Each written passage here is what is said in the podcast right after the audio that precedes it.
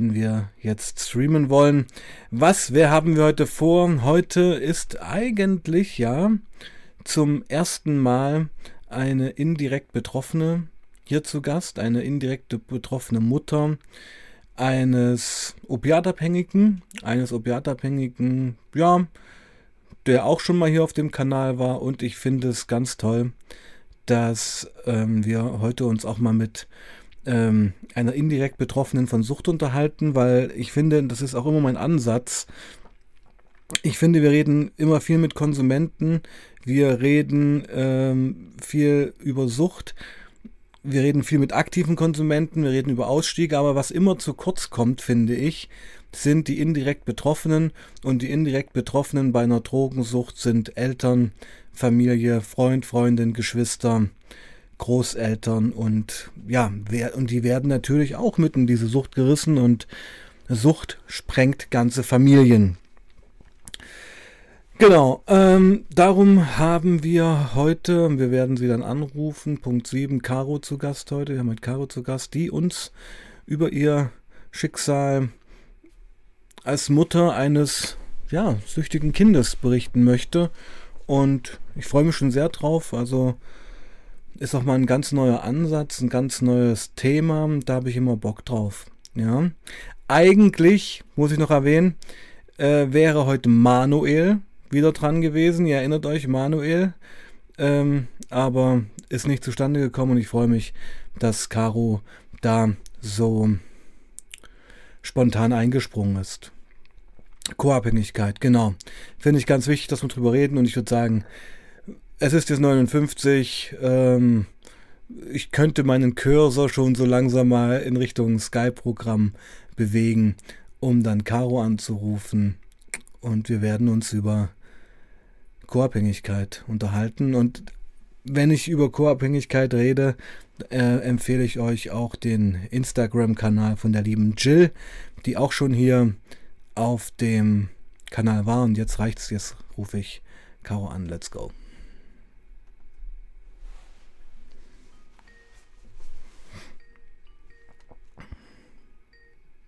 Hallo? Ha, grüß dich, meine Liebe. Hi. Hi. Du hörst mich? Ich höre dich. Genau, wir sind live. Hörst du mich? Ich höre dich super. Gut. Genau, also das ist schon mal die halbe Miete. ja, also wenn, wenn ich ja echt technisch alles hinhaut, da freue ich mich immer. Und ähm, ich habe dich auch schon ein bisschen angeteasert, möchte ich mal sagen. Ähm, Ja. Hast du den, hast du schon mitgehört jetzt oder? Ja, hab mitgehört, genau. genau. Also habe einfach, um es nochmal kurz zusammenzufassen, erwähnt, dass du äh, Mutter eines ja, opiatabhängigen äh, Sohnes, Jungen bist, der auch schon mal hier auf dem Kanal war. Und ähm, dass ich mich halt ganz besonders freue, dass wir heute auch mal mit einer indirekt Betroffenen von Sucht reden. Ja, ich finde es auch super. W würdest du dich so bezeichnen? Ja, also ich, ich würde es fast äh, indirekt, hört sich fast noch zu harmlos an. Mhm. Natürlich habe ich, äh, also ich muss auch sagen, ich habe selber nie Drogen genommen. Ich habe selber gar keine Erfahrung damit. Aber ich bin schon sehr direkt doch betroffen, dadurch eben, dass es um mein eigenes Kind geht. Mhm. Mhm, natürlich. Ja, Und dass es mein mhm. Leben eben auch prägt. Ne? Kann ich mir vorstellen. Und wir werden uns da erstmal Schritt für Schritt reinarbeiten. Ähm, mich würde interessieren, weil wir eine kleine Chronologie brauchen. Wie, wo stehst du jetzt? Wie geht's dir jetzt? Oder kannst du entscheiden, ob du damit anfängst oder ob du mit den Anfängen anfängst? Also jetzt ähm, stehe ich als äh, 59-jährige Mutter eines erwachsenen Sohnes da, Mhm. der ähm, schwerst opiatabhängig ist, beziehungsweise auch Polytox ist Mhm. und der natürlich als Kind ein ganz kleines, unschuldiges Kind irgendwann mal gewesen ist Mhm. und ähm, man sich das nie vorstellen könnte, dass der jemals äh, drogenabhängig wird, zumal ich das selber ja auch gar nicht kenne. Mhm. Und wir haben natürlich eine ganze Menge Jahre hinter uns und ich äh, stehe äh, immer so ein bisschen, äh, es ist immer so auf wackeligen Füßen teils. Ne? Im Moment ist er relativ stabil, dann geht es mir entsprechend auch gut. Ähm, ja, so ist es im Moment. Hm, hm, hm. Ähm, wann, also, dass du aussprechen kannst, dass du ein drogenabhängiges Kind hast, war ja auch eine Reise, bis man das so akzeptiert hat. Kann man das so sagen? Richtig. Genau. Auf jeden Fall. Erzähl mal was dazu. Ja, wie gesagt, ich habe äh, überhaupt keine also Beziehung zu Drogen gehabt. Mhm. Also ich sag mal so, in meiner ganz frühesten Kindheit hatte ich eine Großtante. Ich, also meine Eltern waren immer, haben immer sehr viel gearbeitet. Ich bin ja Anfang der 60er geboren. Mein Vater hat sozusagen auf dem zweiten Bildungsweg seine Schulabschlüsse und ein Studium gemacht, ist dann Lehrer geworden, nebenbei gearbeitet. Meine Mutter hat auch gearbeitet. Das war damals zu der Zeit eher noch ein bisschen ungewohnt. Mhm. Und ähm, ich wurde halt von, von Verwandten oft betreut und die eine Tante, die Großtante, die war Alkoholikerin, die lebte bei uns mit im Haus. Mhm. Also da habe ich zwar als schon in meiner frühesten Kindheit natürlich da Erfahrungen gemacht. Ähm, das waren auch sicher keine schönen Erfahrungen, ähm, aber das ging dann nach, als ich ins Gymnasium kam, sind wir dann da ausgezogen und äh, von da ab war eigentlich sozusagen zumindest was Drogen und so betrifft und Alkohol äh, heile Welt. Also ich habe nicht mal als Jugendlicher Alkohol getrunken, vielleicht mal ich weiß nicht, wir waren mal auf einer Klassenreise an der Mosel, da habe ich mal ein bisschen zu viel Wein getrunken. So, das war, glaube ich, in meiner ganzen Jugend die einzige Erfahrung, die ich hatte. Ich habe weder geraucht noch, noch getrunken noch irgendwas anderes probiert. Äh, und das war jetzt zu meiner Zeit auch jetzt nicht ungewöhnlich. Also wenn man an Christiane F. denkt, das ist mhm. ja meine Generation. Ich habe mhm. natürlich auch damals das Buch gelesen, aber das war für mich ähm, zwar interessant, aber eine ganz fremde Welt. War weit weg. War weit weg, genau. Mhm.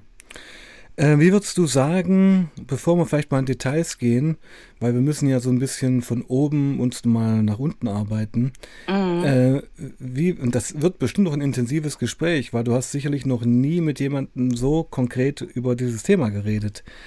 Nehme ich mal an. Ähm, doch schon. Doch schon, okay. Mhm. Ähm, inwieweit hat dich die Sucht deines Sohnes verändert? Dich und dein Leben? Wie hat mich das und mein Leben verändert? Also ich, äh, ich kann gar nicht sagen, ob es mich verändert hat, weil es war ja auch, bevor mein Sohn süchtig war, schon schwierig. Also mhm. wir haben also ich habe ihn äh, die größte Zeit seines Lebens allein erzogen. Mhm. Ich habe mich, als er zwei war, von seinem Vater getrennt. Mhm. Und er war auch schon relativ früh auffällig. Also mhm. mit Depressionen. Also er war eigentlich mhm. eher erst so depressiv und ganz ruhig und zurückgezogen. Introvertiert. Und introvertierter mhm. eher und hat auch, war auch sozusagen eher Opfer in Anführungsstrichen und wurde später zum Täter.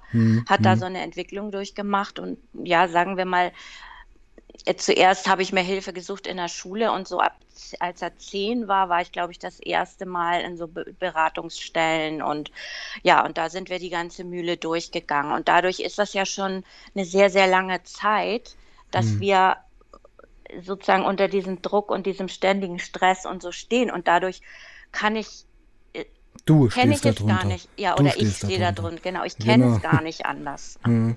Ich kenne es gar nicht anders. Also würdest du sagen, dass diese, diese Abhängigkeit von Substanzen eigentlich auch nur, nur eine Weiterführung der Verwerfungen von früher schon war? Ja, in gewisser Weise. Also ja. eine, eine Weiterführung einfach, eine Steigerung. Ja, noch mhm. eine Steigerung. Und natürlich, mein Sohn hat sich verändert komplett zu einem mhm. Menschen, den ich nicht mehr gekannt habe, mhm. weil uns äh, dieses Leid, was ich da gesehen habe in ihm, ich meine, er hat schon als Kind ging es ihm schlecht und er hat mir das immer nie erzählt. Er hat das immer verborgen. Viele Dinge, die sind erst später rausgekommen. Warum ging es ihm schlecht? War es der fehlende Vater oder? Ähm, der Vater war ja schon da. Mhm. Der Vater war schon da. Also er war immer irgendwie erst mit ihm in Urlaub gefahren mhm. und so. Er war mhm. schon da. Aber äh, ihm sind halt Dinge passiert als Kind, die will ich jetzt nicht im, mhm. näher thematisieren. Mhm. Aber äh, da ging es ihm halt nicht gut und er hat mhm. es mir nie gesagt. Er hat mir viele Dinge nicht gesagt und ich war halt auch berufstätig. Hast du und gar nicht mitbekommen? Ja, und was hm. ich vielleicht noch über mich auch Wichtiges hm. sagen muss, ich hm. selber äh, bin als Kind oder hatte als Kind auch schon Depression und eine schwere Angststörung, also hm. als, in, als sehr junges Kind. Und das okay. hat mich natürlich auch mein Leben lang geprägt und hat dann auch, als Nico klein war, ähm, als er noch relativ klein war, weil ich auch mich mit seinem Vater halt nicht verstanden habe, ist das da auch sehr ausgebrochen. So ein bisschen postnatal, äh, die hm. Depression hm. und die Angststörungen hm. sind ausgebrochen. Hm. Und da ging es mir auch sehr, sehr schlecht, als er klein war. Hm. Und das ist auch was, was mich heute noch belastet und wo ich auch immer so ein schlechtes Gewissen mit mir rumschleppe, ne? weil ich da vielleicht nicht so für ihn da sein konnte, wie ich mir das gewünscht hätte. Naja, das kann ich mir vorstellen. Und die Frage wäre auch gekommen, ja. Also ich denke, ich bin ja selber Vater, ähm, mhm. ohne das jetzt zu werten. Aber man macht sich sicherlich Vorwürfe und schaut zurück, was man vielleicht verpasst hat, was man hätte anders machen sollen. Mhm, geht das genau. dir so? Ja. Das geht mir so und vor allen Dingen ist es auch von meiner Familie sehr so immer wieder thematisiert worden. Also besonders so von meinen Eltern früher, äh, das wurde immer wieder thematisiert, was ich alles falsch mache und äh, man muss dem, hätte dem so Jungen doch helfen müssen und wir, was haben wir da alles verpasst und wieso und warum und dieser Druck war auch immens, also von Seiten meiner Familie, dieses schlechte Gewissen. Also es war, äh, es war eher nicht ein Handreichen und komm, du bist gerade auch in einer Lebenskrise, mhm. sondern es war eher noch ein Reintreten. Ja, sie haben es aber als Handreichen interpretiert und gemeint. Also, ja, ach so. so ja.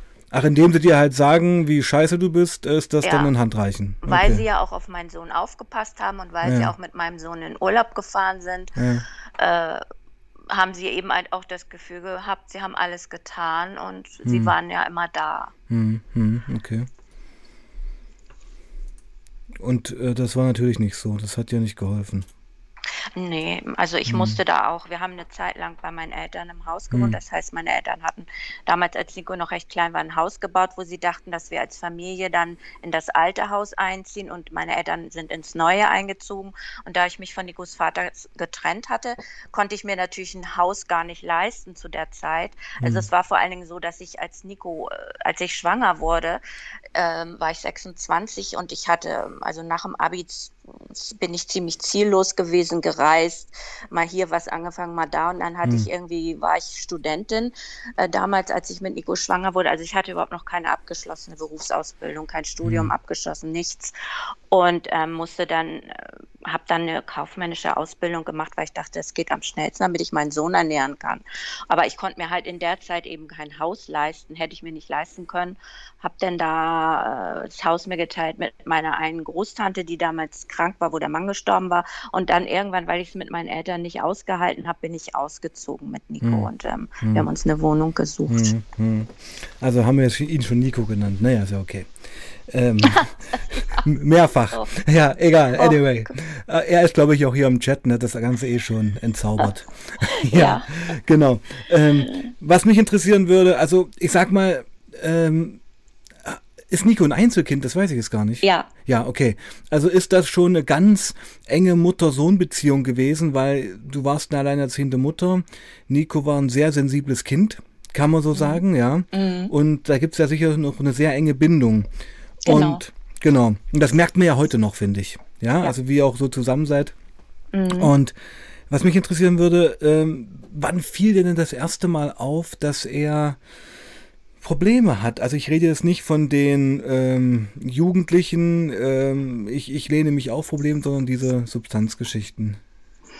Ja, also angefangen hat das Ganze damit eigentlich, äh, dass er sich eben also eine Peer Group gesucht hat. Also wir sind ja eigentlich ganz behütet aufgewachsen, wie hm. gesagt, Lehrerfamilie und so. Hm. Und ähm, er hat sich dann halt so eine Peer Group gesucht, wo ich schon gemerkt habe, hm, das sind alles bisschen Problem, problematische Kinder. Auch sein bester Freund, den kannte ich sehr gut, weil ich die Mutter schon sehr lange kannte. Und die beiden hatten dann angefangen ähm, mit kleinkriminellen Geschichten. Das erste war, dass sie in der Schule eingebrochen sind, äh, wo mein Vater auch Lehrer war.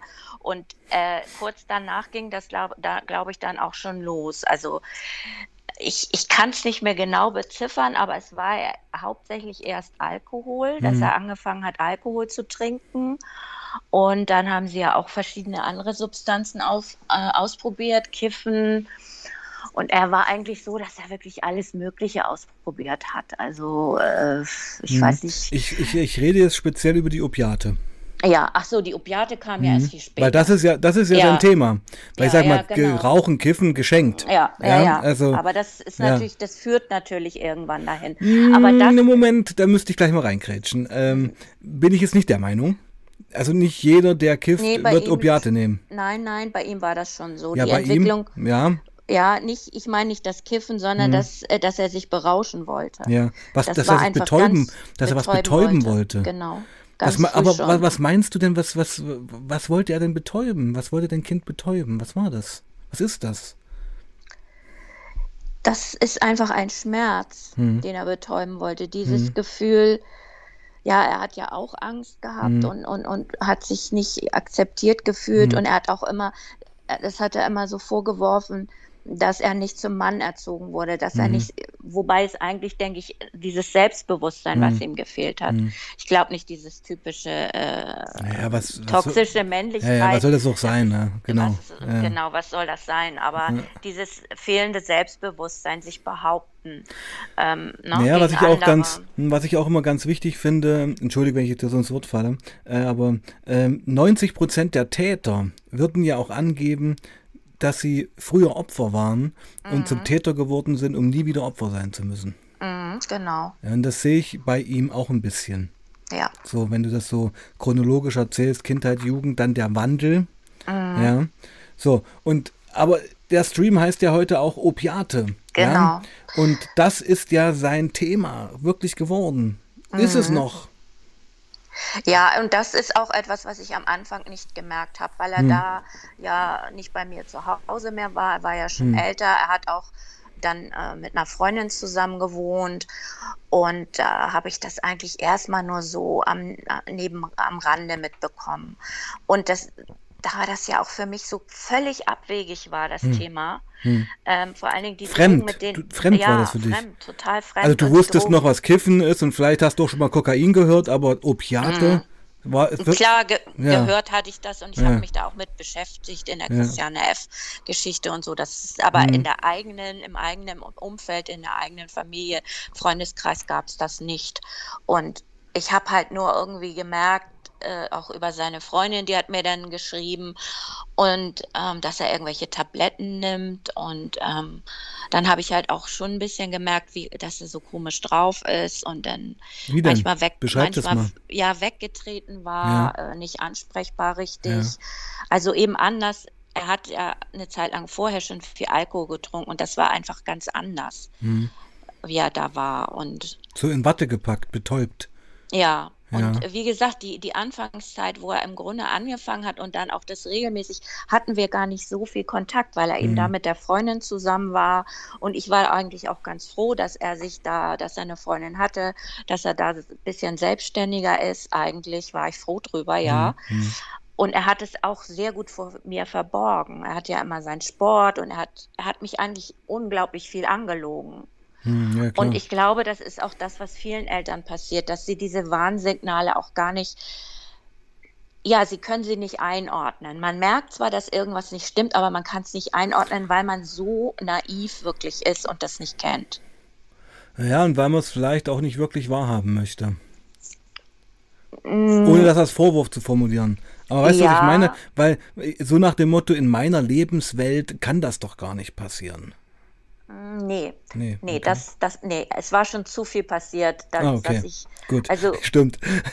Sorry. das Ja. in meiner Lebenswelt war vorher Ja, schon so ja, viel passiert. Also klar, ich hätte jetzt nicht auf Opiate irgendwie, dass Hm. das kommt, gedacht, aber Hm. dass irgendwas kommt, das, das hat mich jetzt nicht geschockt. Hm.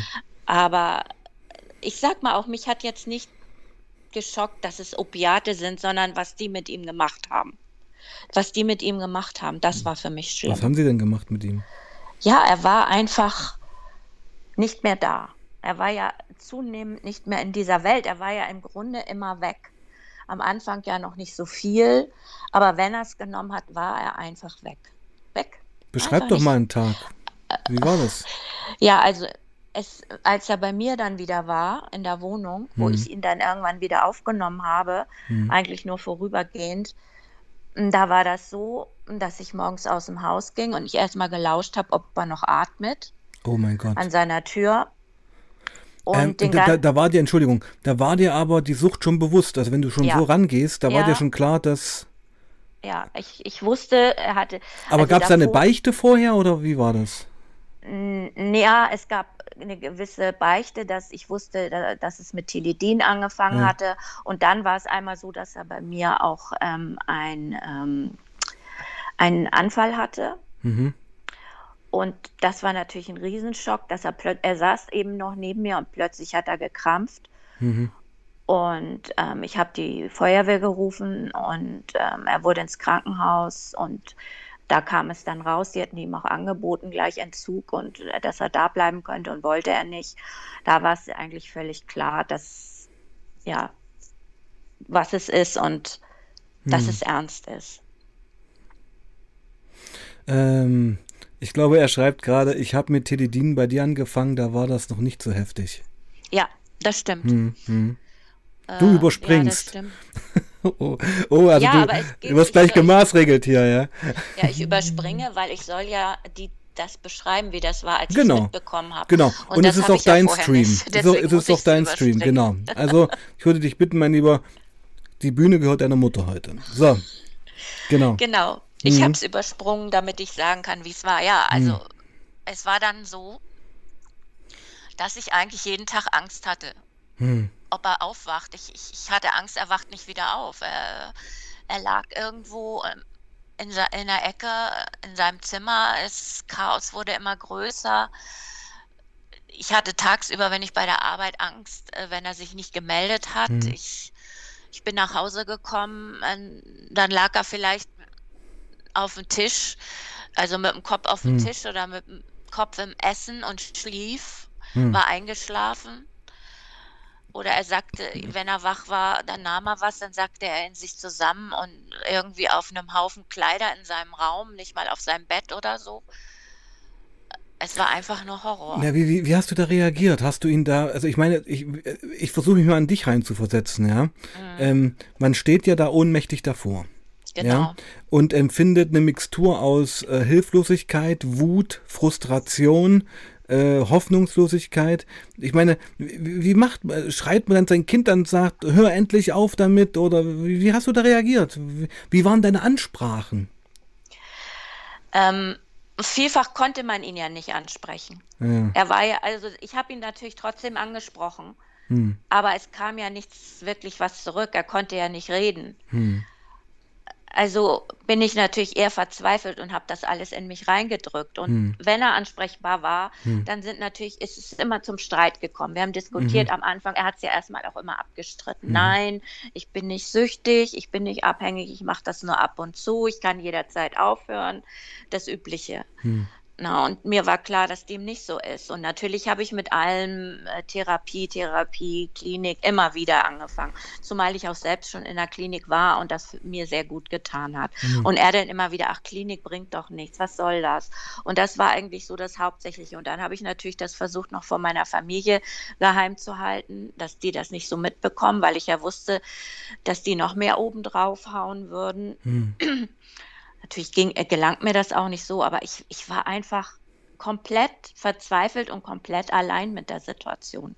Ich hatte keine Hilfe, ich konnte mit niemandem richtig darüber reden und ich habe es in mich reingefressen und habe in meinem Zimmer gesessen jeden Abend und gehofft, dass er am nächsten Tag noch lebt. Also das war einfach pure Verzweiflung.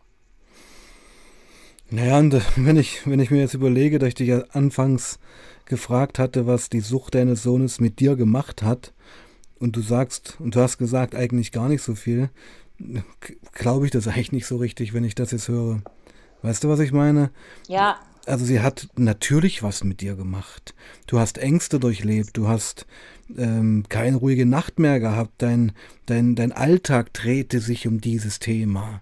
Mhm. Ja, wo man ja fragen muss, wo bleibst du da? Ja? ja? du hast ja auch ein Recht auf Glück, auf Leichtigkeit, auf Harmonie. Das, mhm. das meinte ich damit eigentlich. Ja. ja, naja, weil es mhm. halt vorher auch schon so war. Also auch Ach wenn so, er ja. vorher keine Opiate genommen hat. Ich bin ja äh, also 2009 schon wegen ihm wegen ihm ist also ne, weil ich da nicht mehr konnte in, in die Klinik gegangen hm. äh, und da hat er noch keine Opiate hm. genommen da hat er hauptsächlich getrunken hm. hm. also es es es Du warst das schon okay. gewöhnt, irgendwo dich zurückzustellen. Ja, ich war es schon gewohnt. Das finde ich dramatisch, Und, meine Liebe. Muss ja, ist sagen. es auch. Ich weiß mhm. das.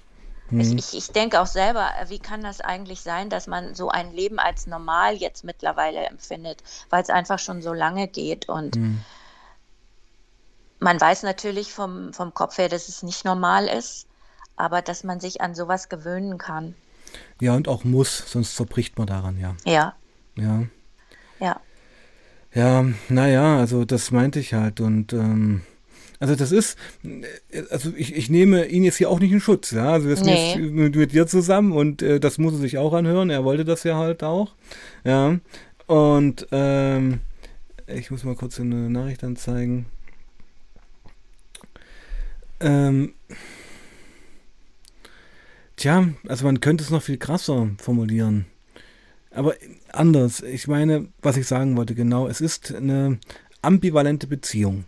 Mhm. Zum einen schweißen solche extremen Erfahrungen natürlich auch immens zusammen, Mutter-Sohn.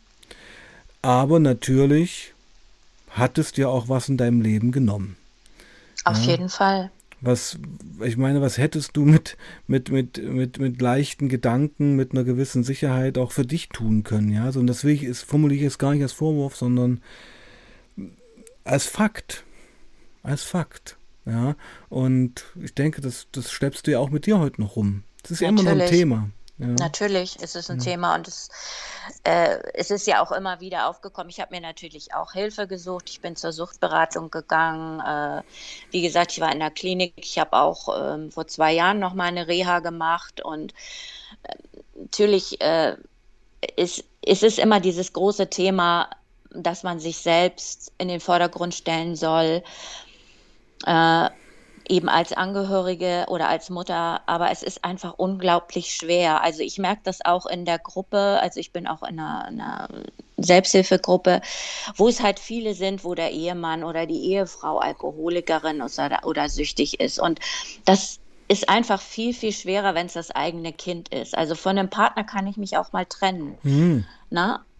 Aber von einem Kind, äh, Ja, klar. das, das meinte ich mit dieser na, Abhängigkeit. genau, Es ist eine emotionale Abhängigkeit, Ja. weil wann verstößt eine Mutter ihr Kind? Nie eigentlich. Ich Mhm. meine, man muss auch, wenn, wenn ein Kind äh, fünf Menschen umgebracht hat, wer wird ihn im Gefängnis besuchen? Das wird die Ja. Mutter sein, die dann noch kommt. Ja, das, also ich kann das Richtig. total nachvollziehen, dass man sein Kind nicht verstoßen kann. Mhm. Ähm, aber ja, ich finde auch wichtig, dass sich das Nico auch mal anhört jetzt, was ich auch da, dazu so zu sagen habe, ja. Mhm. Weil ich meine,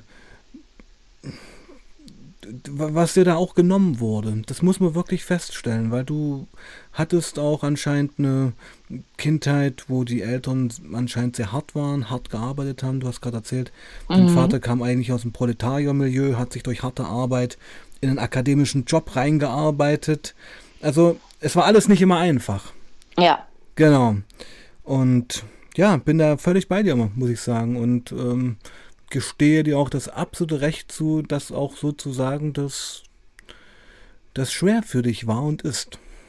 Mhm. Auf jeden Fall. Hat sich denn was gebessert?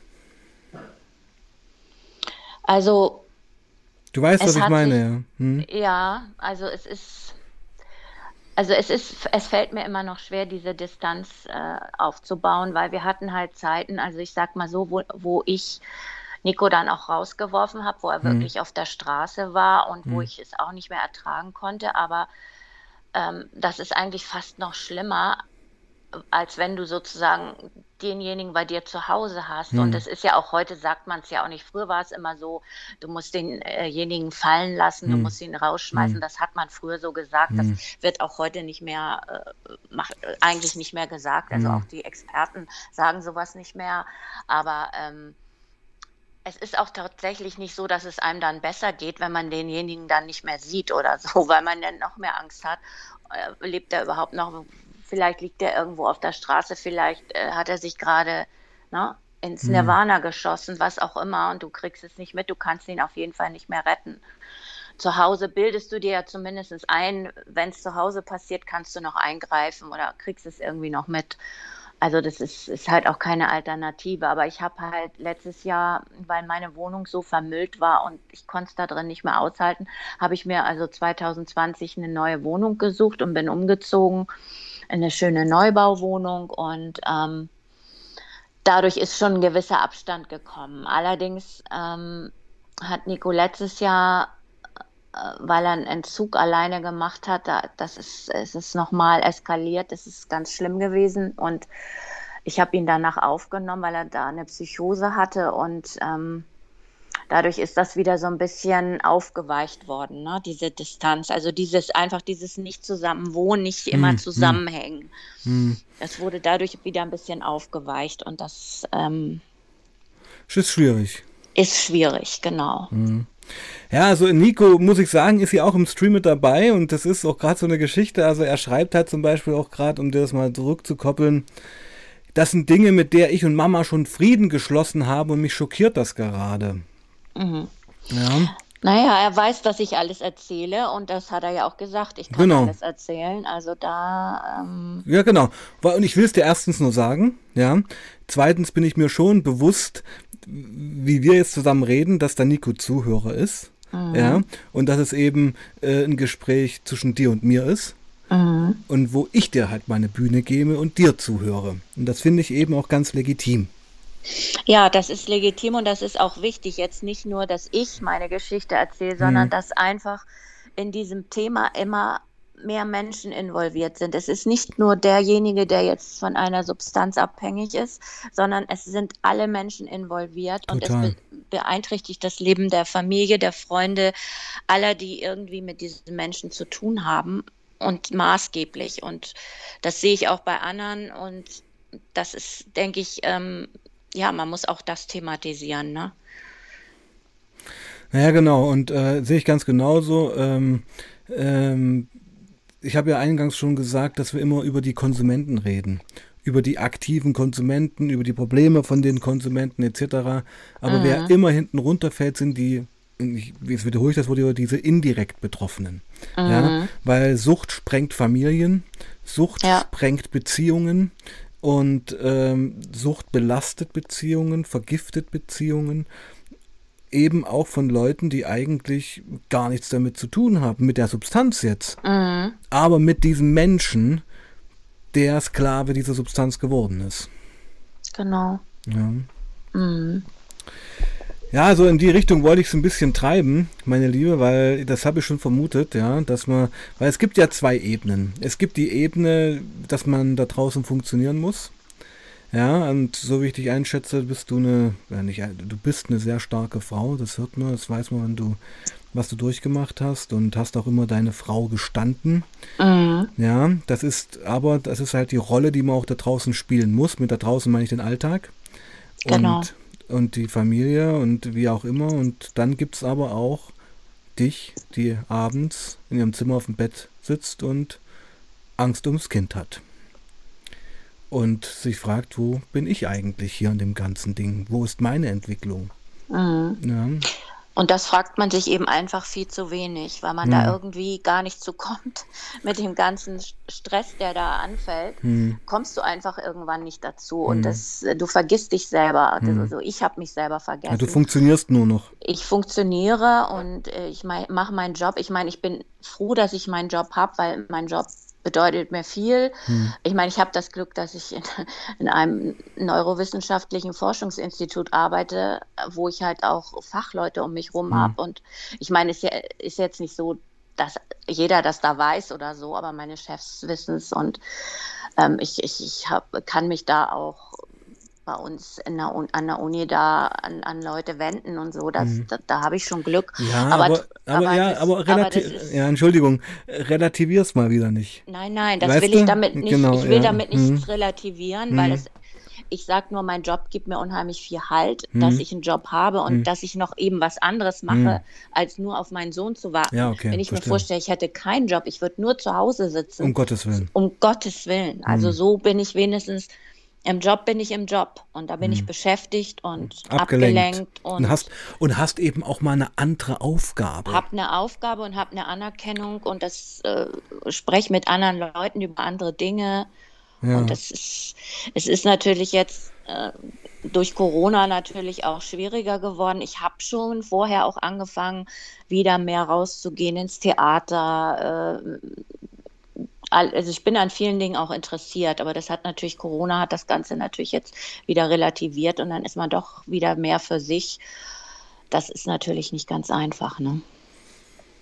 Naja, weil ich meine, es gibt ja keine Tabus, darum sage ich das jetzt einfach mal, weil du ja auch als, also ich nehme an, du bist Single.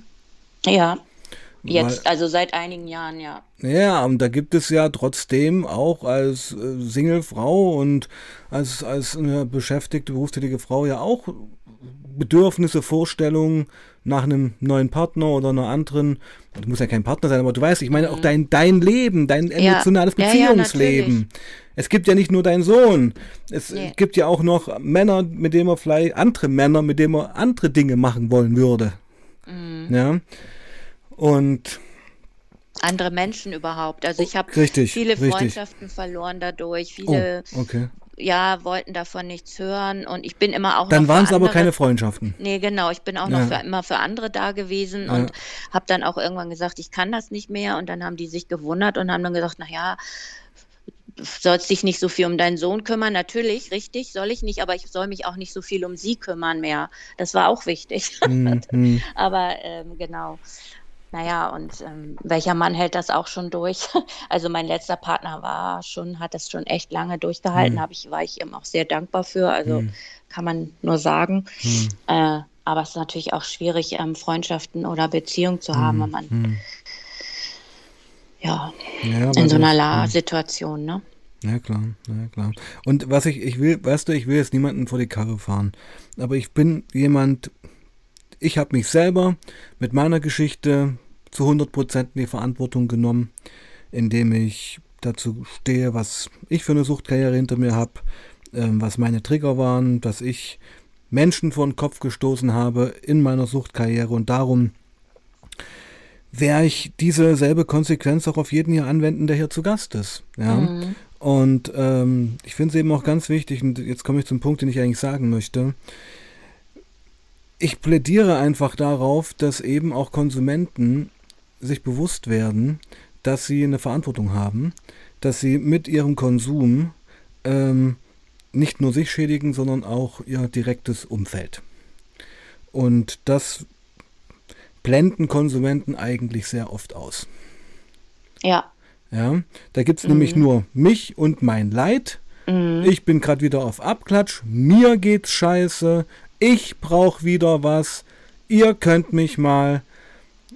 Sucht ist halt sehr egoistisch. Mhm. Ja. ja, ja, ja, das ist richtig. Genau. Das, das ist, äh, das war auch wirklich schlimm. Also das, da, deswegen sage ich ja, ich habe meinen Sohn nicht wiedererkannt, weil er eigentlich hm. früher ganz anders war. Hm. Mittlerweile, weil er jetzt stabil ist, haben wir natürlich das auch schon thematisiert und hm. natürlich findet er das auch ganz schlimm, was er mir angetan hat. Hm. Ne? Mhm. Aber du hast recht, äh, ja, so, also die Süchtigen sind Egoisten. Die Natürlich. sehen nichts anderes aus, außer sich selbst und ja. Eben, weil es gibt immer, und da, da, bin ich eben kein Fan davon, ähm, äh, also Nico beschwert sich gerade, naja, egal. Ähm, soll ich dir vorlesen, was er schreibt? Ja, ich lese es gerade. Wir sind ja noch gar nicht bei der Substitution angekommen. Ja, und ich musste auch sagen, es geht doch überhaupt, also nicht. es geht erstens in diesem Stream nicht um Nico, Punkt. Mhm. Und zweitens geht es hier auch nicht um irgendwelche Chronologien, die du jetzt perfekt erzählen musst. Ja, also es geht hier um dich, um deine Gefühlswerte und deine Erfahrung. Also finde ich gerade ein bisschen schräg von Nico, dass er sich mhm. da so mhm. erstens so angepisst fühlt und zweitens so ein bisschen stänkert. Aber mhm. der wird sich wieder beruhigen. Genau. Ja, genau. Und ich finde das eigentlich ein tolles Format. Ich meine, wir sind hier alle nur ehrlich und ähm, ich wende mich ja mit Empathie an dich. Ja. Ja. Genau. So, und also Nico bringt mich hier ein bisschen. Ja, lass doch mal seine Klappe halten. Ja, Nico, also das finde ich jetzt ein bisschen unfair. Also ich könnte ihn noch blocken, aber das will ich jetzt eigentlich gar nicht. Nein, genau. Ja. Er hat mir selber gesagt, ich kann alles erzählen. Und, ähm, nee, vor allen Dingen, ich frage dich doch, mich, mich ja. interessiert doch das. Mhm. Du musst, musst doch jetzt ja nicht, nicht Nico irgendwas erzählen, sondern mir. Genau. Ich, ich, mich interessiert das doch. Ja. Aber pass auf, nee, wir machen jetzt gleich weiter. Also der Punkt ist ja, und, und Nico hat dem zugestimmt, das muss man jetzt mal sagen. Also Nico hat mich vor Wochen auch angeschrieben, meine Mutter möchte mit dir reden, der hat das ja auch lanciert. Mhm. Ja, da muss er jetzt durch. Ja, ähm, da muss er durch. Genau, weil es ist, denke ich mir, vielleicht auch ein bisschen zu viel Wahrheit, die gerade hier erzählt wird. Ja. Ja, äh, sehr ungeschmückt, sehr ähm, straight und ich wüsste jetzt nicht, was daran falsch ist. Nee. Ja. Und Was äh, vorgemachtes hilft ja niemandem. Dafür haben wir genug Influencer und sonstige Leute auf YouTube und Genau. Instagram. genau, Äh, Das brauchen wir ja nicht. Das hilft ja auch niemandem, weder den äh, Angehörigen noch den Substanzabhängigen selber. Also sich vor was vorzulügen, das haben die ja lange genug gemacht. Ja, und ich finde auch, weißt du, du hast auch alles Recht dazu, ähm, Schmerz und Trauer zu empfinden über das, was passiert ist.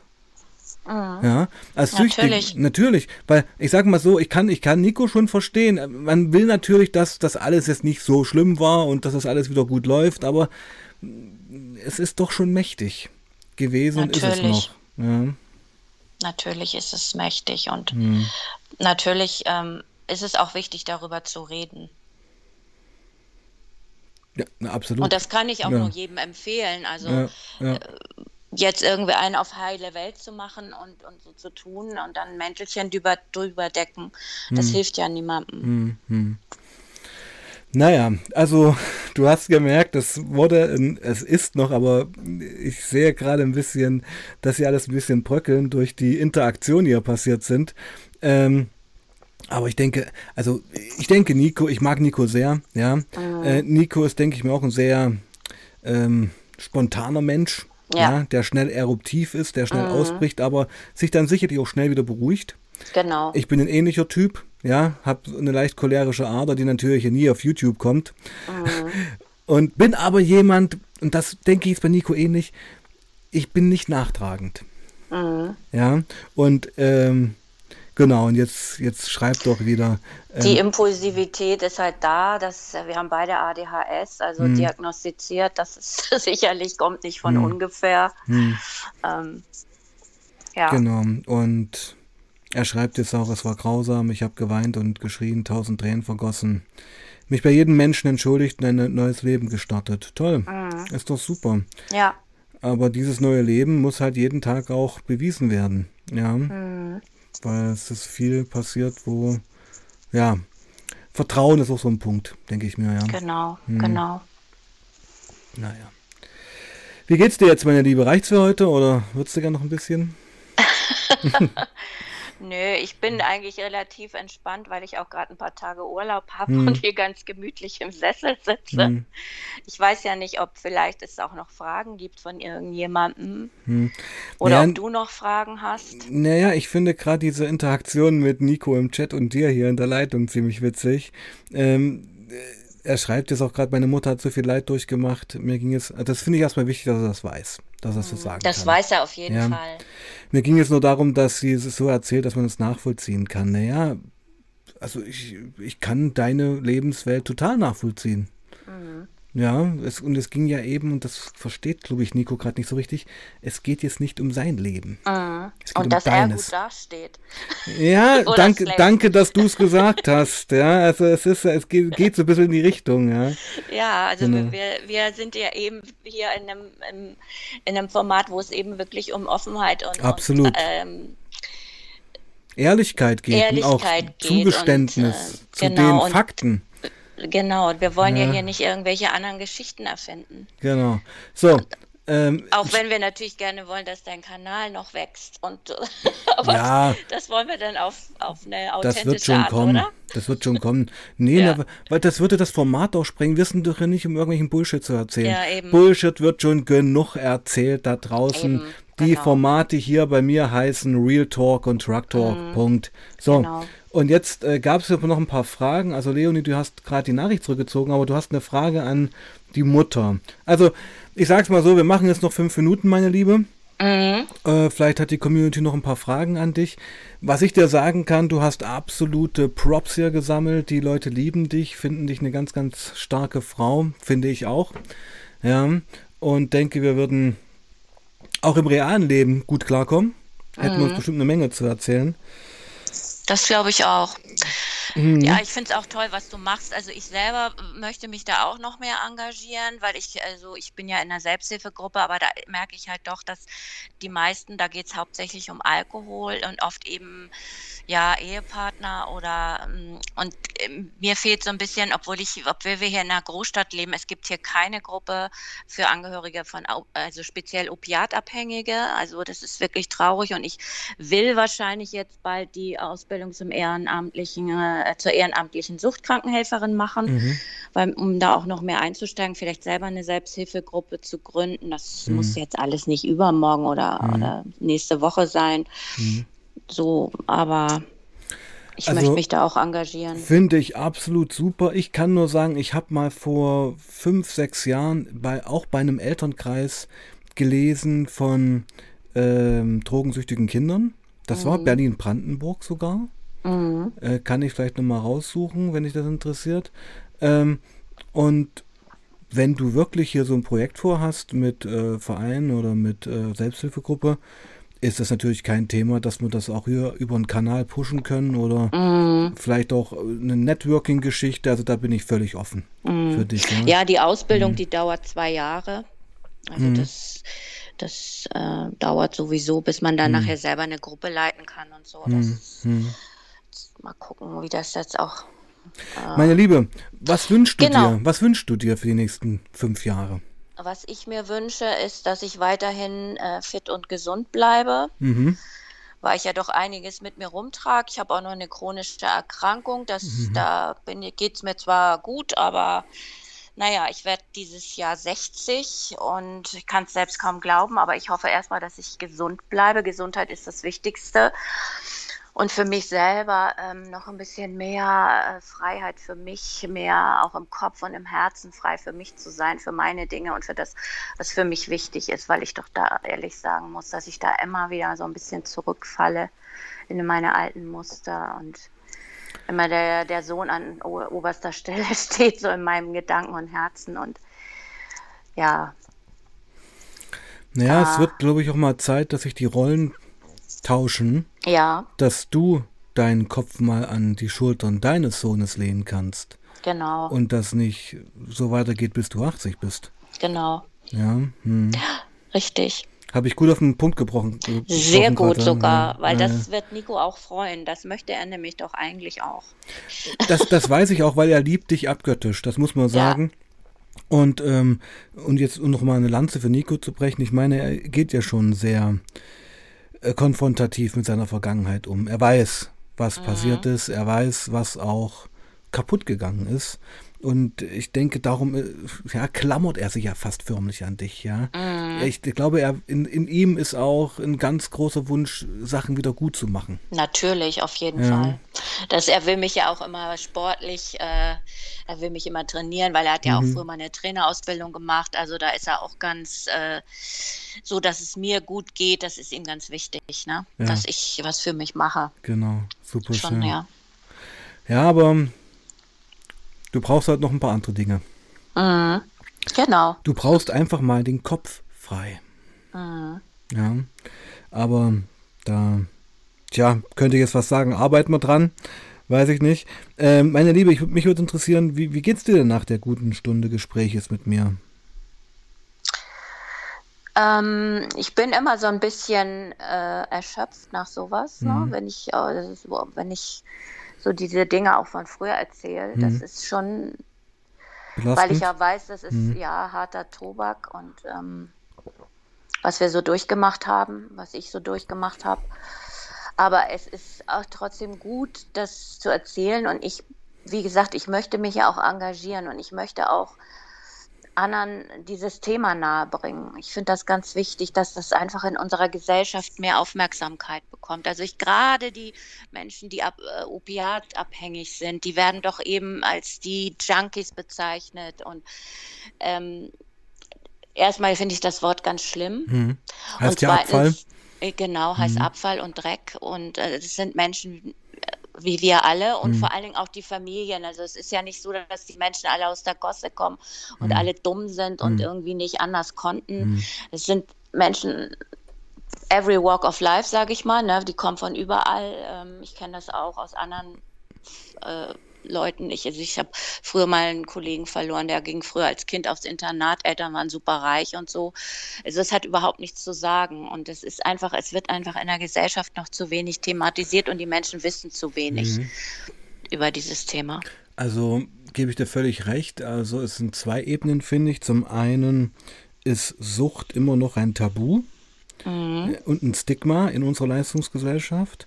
Und dann, jetzt noch in diesen Korridor Opiate rein, merke ich einfach an den Streams und den Gesprächen auf meinem Kanal, gerade auch mit den jungen Leuten, hier Kim und äh, Leonie, wie sie alle heißen, mhm. was hier auf uns zurollt. Ja. Also es rollt ja eine massive Opiatkrise unter den mhm. Jugendlichen auf uns zu. Die rollt nicht zu, die ist ja schon da. Mhm. Und ich sehe, und das war mit Christel hier im Osten ganz genauso. Mhm. Und es hat 20 Jahre konnte sich Christel hier in Mitteldeutschland manifestieren, installieren. Jetzt kommen wir da, da nicht mehr hinterher. Und ich denke, und ich habe die Befürchtung, auch was die Opiate ja. angeht. Ja, es Absolut. ist einfach zu, zu sehr noch Untergrund. Es gibt auch viel zu wenig Studien in dem Bereich, leider, die das irgendwie nachprüfen. Ich habe irgendwann vor kurzem mal eine Diskussion auf Instagram gehabt mit einem Neurowissenschaftler, der irgendwie von USA und dann habe ich so geschrieben, ja, was ist mit Deutschland? Ich sagte, man kann das zwar nicht vergleichen. Und dann meint, hat er mir doch so geantwortet, ach, nur heul mal nicht rum, das sei alles so schlimm. Also ich fand das erstmal schon grotesk, dass der mir so geantwortet hat, weil ich hm. überhaupt nicht rumgeheult hat und der weiß hm. ja gar nicht, dass ich hm. Mutter eines Abhängigen hm, bin. Hm, hm. Den habe ich dann erstmal entfolgt, obwohl der eigentlich gute Sachen gemacht hat. Aber da ist mir so bewusst geworden, ähm, dass das einfach, das gesellschaftlich ist das noch nicht ähm, so ein Thema, weil es noch zu viel alles im Stillen und im Untergrund abläuft. Und na, ich finde eben, es findet eben gar nicht mehr im Untergrund statt. Ja. Es ist ja schon ein Mainstream-Problem geworden, plus die äh, Berichterstattung darüber ist unterirdisch. Sie findet nämlich ja. nicht statt. Das meine ich auch. Ja. Dass darüber gesprochen wird. Dass ein öffentliches Bewusstsein dafür stattfindet. Weil überleg dir mal, also ich meine, gerade Kim, gerade Leonie, ich meine, diese Mädels sind 18, 19 Jahre, ja. Ja, mich hat das auch so schockiert und ich habe gedacht, oh Gott, wer hilft diesen jungen Menschen jetzt? Ja, und, und die wer hilft im, denen jetzt? Und die sind im Substitutionsprogramm mit 18. Ja. Das ja, ist eine Ansage. Ja, das ist grauenvoll. Ja. Und die verstehen das noch gar nicht. In welchem? Ja, will ich, will ich jetzt nicht so behaupten, ob man das jetzt versteht oder nicht. Ich sage, mhm. ich, ich nehme einfach nur die Fakten. Junge Mädchen, was mir auch auffällig ist, ist, es sind sehr viele junge Mädchen dabei. Mhm. Das war beim, obwohl Christel, auf dem Kanal habe ich auch viele junge Frauen schon gehabt. Also man muss feststellen, das Einstiegsalter für harte Drogen sackt immer weiter nach unten und es werden ja immer mehr Medikamente missbraucht. Mhm. Also gerade Opiate auch, ja. Ja. Das ist von Staaten rübergeschwappt. Ja. Ja, ich meine, du kennst ja sicherlich die Stories mit Oxycodon ja. und Fentanyl, ja. die du dort ja. nach dem Zahnarztbesuch verschrieben bekommen mhm. hast. Das muss man sich mal reinziehen, genau. ja. ja. Also es wurde ganz aggressiv lanciert von den Pharmaindustrien. Ja, die Oxycontin-Geschichte. Ne? Genau, ne? die haben sich dumm das und dämlich ist, verdient. Genau. Und ähm, mit dem Effekt, dass dann heute weiße Vorstadtkids äh, jedes Wochenende an einer Überdosis verrecken. Mhm. Und das ist ja auch der Punkt, ja. Seitdem eben weiße Vorstadtkids, also sage ich mal die Mittelschicht, mhm. ähm, da die Kids jedes Wochenende wegsterben, ist es auf einmal ein nationales Thema. Als in den 80ern in den schwarzen Ghettos die Schwarzen an Crack verreckt sind, hat man sich jetzt nicht so dafür interessiert. Nee, natürlich ja, nicht. Genau.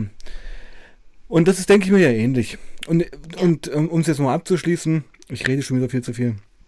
Ähm, Corona überschattet natürlich auch noch viel. Ja, also Corona als dieses Thema Nummer eins überschattet eben auch die lokalen Probleme wie diese Opiatgeschichten. Ja, wobei ich glaube, ob, ob das, äh, wenn wir nicht Corona hätten, anders wäre, mag ich, also möchte ich bezweifeln. Ich glaube nicht, dass es dann. Äh, nee, ich würde da in der Tiefe gehen. Ich komme ja aus der sozialen Arbeit und äh, mhm. äh, der Punkt ist einfach, meine Liebe, die Landkreise sind pleite, die sind bankrott. Mhm.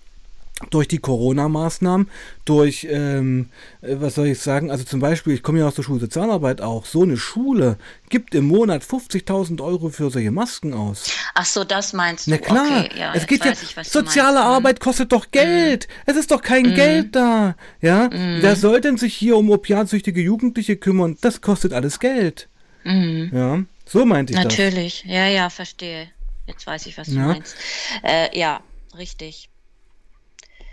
Ähm, das ist auch so, dass auch in der, in der Substitutionsambulanz, die suchen ja auch händeringend Nachwuchs, die Ärzte, keiner will diese Arbeit machen. Hm.